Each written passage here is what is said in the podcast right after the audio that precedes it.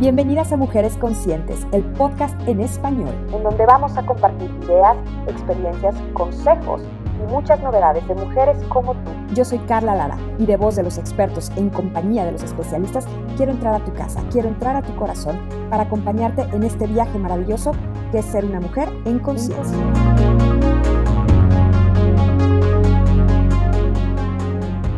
Bienvenidas mujeres conscientes, ¿cómo se encuentran hoy? Fíjense que quiero platicar con ustedes de un tema que me pareció muy relevante porque al final nos estamos acercando al final de este 2020, un año que definitivamente ha sido único en todo, desde la manera en que percibimos el tiempo y la velocidad con la que corrió. En marzo y abril era lento, era largo, era pesado, los últimos meses del año como agua entre las manos y no se diga, hace poco que empezamos a sacar los adornos de Navidad, quienes lo celebran, pensar y caer en la cuenta de ya llegó diciembre y seguimos en nuestras casas, o por lo menos esa es la recomendación. Y además, pues el COVID-19 sigue flotando en el ambiente. Entonces me di a la tarea de investigar un poco de qué tanto está en nuestro poder Ojo, no voy a dar ninguna recomendación de cómo evitar contagiarnos de COVID ni cómo curar el COVID, pero qué tanto está en nuestro poder individual cuidarnos, de qué manera y qué factores de riesgo como personas tenemos para contagiarnos o no, además de lo que ya conocemos. Y es que recién salió un artículo muy importante, o que a mí me pareció muy relevante, recién en noviembre del 2020, lo encontré, la publicación, por una doctora que se llama Celia Marina Gonzalo Gleises. Y ella habla de cuál es la relación o la correlación entre la flora intestinal o famosa microbiota y el COVID-19. Ya muchos científicos se habían dado a la tarea de encontrar la relación, si es que existe, entre la salud de nuestra flora intestinal y el desarrollo del coronavirus. No si evita o no evita el contagio, sino de qué manera el virus tiene mayor facilidad para entrar en un organismo con una flora intestinal saludable o no, y cuánto tiempo prevalece de acuerdo a esa condición. Desafortunadamente, el COVID, como lo mencionaba yo al principio, pues sigue entre nosotros y cada día pues nos vamos enterando que en diferentes países, incluyendo el nuestro, los contagios y las pérdidas de vida a causa de esta enfermedad siguen creciendo, entonces no es un tema menor. Yo no hubiera imaginado que en el podcast hacia diciembre estaríamos hablando de esto, cuando lo, hablábamos en marzo, en abril, por ahí, pero no en diciembre del 2020. Así que es una realidad. Hemos aprendido muchísimo, yo creo, la mayoría de las personas, aunque no seamos profesionales de la salud y aunque no estemos relacionados con ciencias de la salud, hemos aprendido mucho de cómo sí cuidarnos de qué nos pone en riesgo. Ya entendimos que hay factores de riesgo que aumentan las posibilidades de no recuperarnos bien de la enfermedad del COVID-19. Sabemos que la edad, por ejemplo, es un factor de riesgo. Mientras más mayores seamos, más riesgo tenemos, que la hipertensión arterial es otro riesgo, la obesidad y el sobrepeso, porque en México, esto es algo que yo quiero resaltar y lo voy a decir por mí, ¿eh? no por tirar la piedra, y esconder la mano. Cuando yo tenía sobrepeso, yo negaba que tuviera obesidad y tenía obesidad, porque porque nos ofende, porque no nos gusta, porque siempre somos gorditos, rellenitos, estamos buenotas. Y eso no está bien, porque nos pone en riesgo de COVID y de muchas otras enfermedades metabólicas y endocrinas. Eh, el tema del colesterol y de los triglicéridos altos, que el nombre completo o correcto es la dislipemia, la diabetes mellitus nos hacen más vulnerables como población al virus. Esto, esto ya lo tenemos claro, creo que la mayoría de nosotros, porque lo hemos escuchado en todos los medios de comunicación, es una constante, es un recordatorio de la Organización Mundial de la Salud, de nuestra Secretaría de Salud, etc.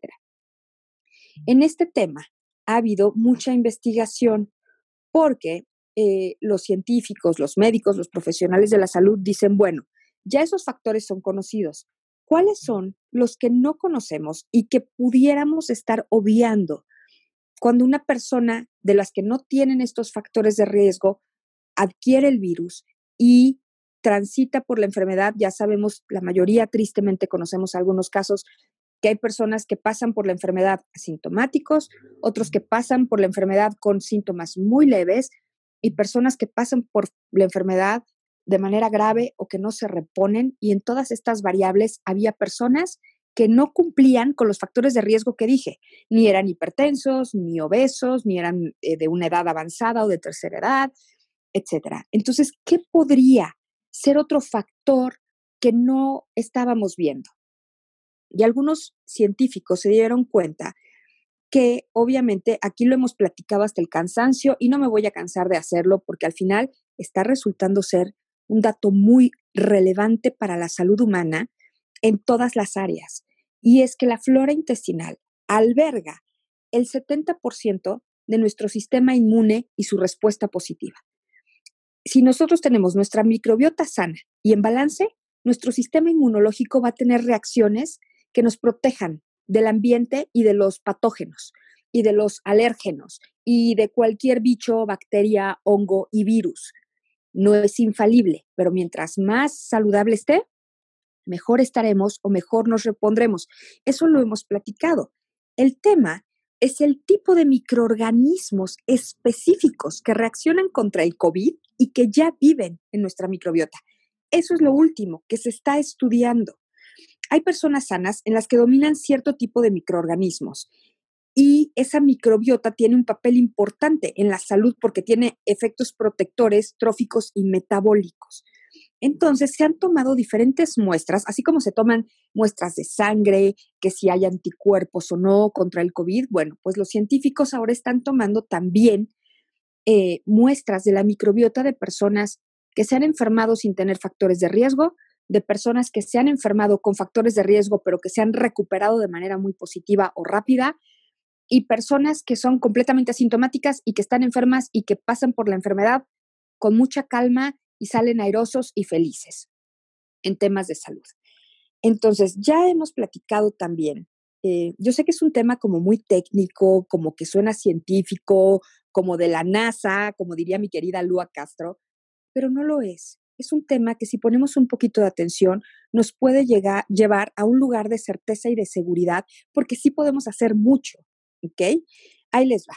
Aquí hemos platicado de que existe una conexión intestino-cerebro y una conexión intestino-pulmón, ¿ok? O sea, todo nuestro sistema digestivo conectado de alguna manera con todo nuestro sistema respiratorio. Y ahí es donde vienen los resultados de este, de este estudio, porque ellos lo que dicen es que si nosotros tenemos una microbiota o una flora intestinal saludable, el pulmón también tiene en esta conexión que existe interna en nuestro organismo, alberga microorganismos de esa microbiota intestinal. Esta idea del eje intestino-pulmón viene del hecho de que la microbiota intestinal sí afecta o beneficia la salud pulmonar. Entonces existe una relación que ellos llaman bidireccional, es decir, va en dos sentidos, de los pulmones al intestino y de los intestinos al pulmón. Las que somos mamás, yo creo que lo tenemos más claro sin tanto cuento. Cuando nuestros hijos se contagian de una infección viral respiratoria, normalmente antes incluso de ir por los medicamentos, y si estos medicamentos además son antibióticos, tienen episodios de diarrea. Porque el virus, muchos médicos nos dicen, nuestros pediatras, es que ya se le fue al estómago. Si lo pensamos en, en un modelo anatómico, o sea, cómo del pulmón se va al estómago. Bueno, pues es que el pulmón genera oxígeno y sangre, pero la saliva va por otro tracto, que es el tracto intestinal. Entonces, ¿en qué momento? Pues en el momento en que las células se hablan entre ellas y que los científicos dedicados a la ciencia más avanzada han ido descubriendo que dentro de nuestro cuerpo se comparte la microbiota. Porque ya también hemos platicado en otras ocasiones que microbiota tenemos en todo el cuerpo y que en todos los esfínteres vive la microbiota y por eso tenemos la microbiota vaginal, pero la pulmonar, pero la de la boca, las mucosas, en los oídos y en la que siempre nos hemos enfocado, que es la intestinal. Entonces, si entendemos esto, vamos entendiendo también que conforme vamos creciendo conforme vamos envejeciendo, sería la palabra, también vamos perdiendo bacterias buenas, bacterias, esos microorganismos defensores, esa barrera casi infranqueable de nuestro sistema inmune, que lo podemos ver también muy claro en niños saludables. Hay muchas familias que tienen hijos sanos y que aseguran categóricamente, mis hijos no se enferman. Y son niños que no se enferman y que están expuestos a factores de riesgo, no hablemos de COVID por estos segundos, a factores de riesgo en la guardería, en la escuela, en el parque, en el equipo de fútbol, en la gimnasia, en el baño público. Y los niños van bien por la vida sin que estén constantemente enfermos. Y tenemos la, el otro lado de la moneda, donde los niños se enferman constantemente, sus recaídas son recurrentes, hay periodos de diarrea, periodos de infecciones respiratorias o de enfermedades respiratorias en época de frío, que es en la que estamos entrando, y que no va a ser un invierno fácil en temas de temperatura. Entonces, creo que es bien importante poner sobre la mesa por qué están asociando el desequilibrio de la microbiota con la aparición de enfermedades respiratorias, intestinales y en algunos cuadros de COVID-19 con características más severas. ¿Ok? Entonces, ahí les va. Ya sabemos que la microbiota tiene la capacidad de modular el sistema inmunológico para que presente respuestas pro o antiinflamatorias y que esto tiene consecuencias en la aparición o, o propagación de enfermedades en nuestro cuerpo. Por eso es importante mantenerla en equilibrio. Para evitar respuestas frente a infecciones por COVID, sí necesitamos tener una microbiota sana. Esto puede ser fundamental para limitar una serie de reacciones inmunitarias excesivas. Aquí está la clave. Repito, no es que tener una flora intestinal saludable evite el contagio de COVID. Lo que sí va a hacer es limitar la manera en que nuestro sistema inmune se manifieste, para que esas manifestaciones no sean excesivas y eventualmente perjudiciales para los pulmones y para otros órganos vitales. Que en pacientes que se llegan a poner grave, graves, ya hemos leído, escuchado tristemente, muchas familias lo han vivido en carne propia, no es necesariamente el estar entubado lo que te hace perder la vida, sino la falta de oxigenación que empieza a reportar tu cuerpo porque tus órganos vitales empiezan a fallar. Entonces, de ahí que sea tan importante tomar cartas en el asunto y ya no nada más porque quiero estar en mi peso y porque quiero eh, mantenerme sano en términos generales, sino porque si estoy en riesgo de COVID-19, porque la pandemia está teniendo, llámenlo como ustedes quieran, un coletazo, un rebrote, un repunte, nunca se aplanó la curva, me da igual. El COVID está hoy muy fuerte, intenso. Llegó la época de frío que tantos temíamos y nos agarró con la pandemia activa. Entonces, ya no es un tema de moda la parte de tener una flora intestinal saludable y consumir probióticos ya no es parte del wish list o del mundo del estaría padre que consumas probióticos. Ya es parte de nuestro estilo de vida saludable si queremos estar y seguir saludables. Obviamente hay muchos factores previos a esto. Eh, un ejemplo de la relación de las bacterias con el sistema inmune se observa en los ancianos que reciben y que, que consumen probióticos, porque en estas personas de la tercera edad se ha notado que aumentan los leucocitos mononucleares y la actividad antitumoral de las células NK está bien complicado, ya lo sé, eso lo leí, obviamente no me lo sé de memoria, pero ahí les va, las células NK son nuestras células natural killers, son los soldados de adeveras, el frente más, em, más preparado para combatir los virus más agresivos, las bacterias, los hongos más dañinas para el ser humano.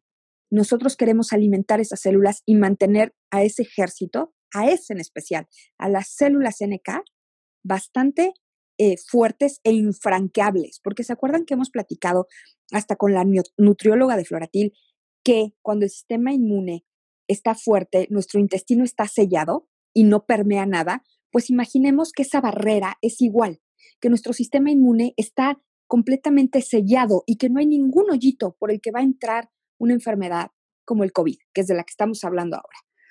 Ahora, hay ejemplos importantes de cómo eh, podemos cuidarnos. Obviamente, mi recomendación número uno es el consumo de probióticos, porque eso sí va directo, directo a alimentar la flora intestinal o la microbiota, a ponerla en balance, a reconstituirla si hemos tenido malos hábitos, si hemos tenido periodos de diarrea, si no tenemos buenos hábitos de sueño, si no nos estamos hidratando lo suficiente, si no estamos haciendo ejercicio. Y este, si no, puntos suspensivos, honestamente, pasa en la mayoría de los hogares. Porque pasar en casa 24 por 7 no es sencillo. Esto de arregla tus hábitos y propóntelo en 21 días, si fuera tan fácil, todos ya estaríamos ahí. Pero resulta que no es sencillo. Entonces, ahí les van las recomendaciones como como básicas, pero sí son importantes, o sea, no son negociables. En el tema de la alimentación, consumir prebióticos, que son distintos a los probióticos, como la inulina, la polidextrosa y fibra de maíz, mejoran la respuesta inmunológica, la diversidad de bacterias y nuestra digestión. Hay prebióticos en frutas y verduras. No necesariamente lo tenemos que consumir como suplemento alimenticio hay que buscar cuáles son las, las frutas y verduras que nos la proporcionan. Integrar en nuestra dieta carbohidratos no digeribles presentes en cereales integrales y fibra, mucha fibra en nuestra, en nuestra alimentación cotidiana, porque eso aumenta la producción de ácidos grasos de cadena corta y va protegiendo los pulmones de las inflamaciones alérgicas. Así, de salir a la calle y que te da el sol en la cara, pero que ya te respiraste el polen, pero que a ti te da alergia invernal, te protege. Cambiar tu alimentación te protege y tus respuestas son menores. Eh, llevar, esto también lo hemos platicado mucho, una dieta baja en grasas, porque esto lleva a un aumento de bifidobacterias y esto es positivo. Tener organismos vivos positivos en nuestro sistema digestivo nos va a ayudar en todo sentido a fortalecer el sistema inmunológico. Em, también bajar el consumo de grasa o azúcar porque lo que queremos es estar lo más en nuestro peso posible, que nuestras arterias funcionen bien y que nuestros ritmos circadiano, que es esta parte que hemos platicado sobre la calidad de sueño, también funcione. Y cuando nuestra dieta es alta en azúcares y grasas, la calidad de sueño es muy mala. ¿ok?